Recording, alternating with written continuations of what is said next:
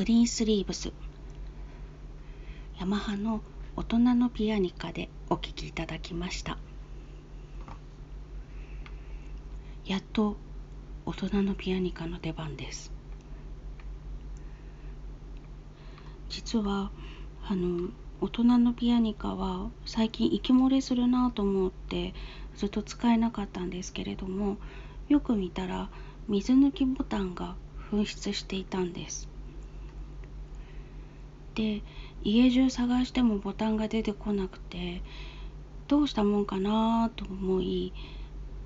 他にもヤマハのピアニカがあるのでそのボタンをここに移植できないかなと思ってネジを外して回復手術をしてみました。そしたら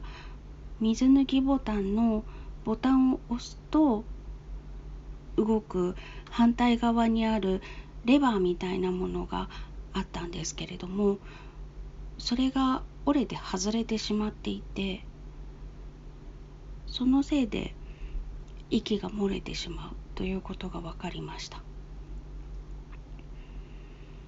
でいろいろ考えた結果自力で修理してみました。ちょっと特殊なパーツだったのであのボタンだけ取り寄せてはめるということでは解決しそうもなかったんですね。なのでちょこちょこっと加工してで吹けるようにしました。ちょっと今後のメンテナンスが大変になっちゃうんですけどまあいいかと思ってやってみちゃいました無事に吹けるようになって高温部になっても息がそんなに漏れなくなったので一安心というところでございます。ということでやっとこれからは前後のピアニだけではなくて大人のピアニカも吹けそうです。2020年ほぼほぼ鍵盤ハーモニカを吹かなかったんですね。歌も歌わなかったですしなので息をコントロールする能力が だいぶ劣化しておりこんな短い曲で音も2つぐらいしか重ねていないのに横隔膜がつらい。もっと練習しないとだなっていう感じなんですけど前みたいに3つ4つ音を重ねても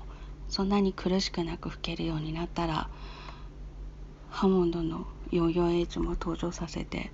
あの子用にアレンジしている曲もあるのでそれも吹けたらいいなと思っています。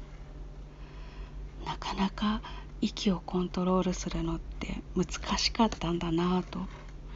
何も考えずにやっていられた頃というのが不思議な気がします。呼吸なんて生きてれば普通にしているのでそんなに息をすることが大変っていうのを感じることってないんだと思うんですけど、うん、1年間横隔膜を遊ばせているとこんなことになるのかと ちょっと楽しい感じです。それでは今日はヤマハの大人のピアニカまあ多分とりあえず復活したぜ記念ということでグリーンスリーブスをお聴きいただきました。ありがとうございました。また明日。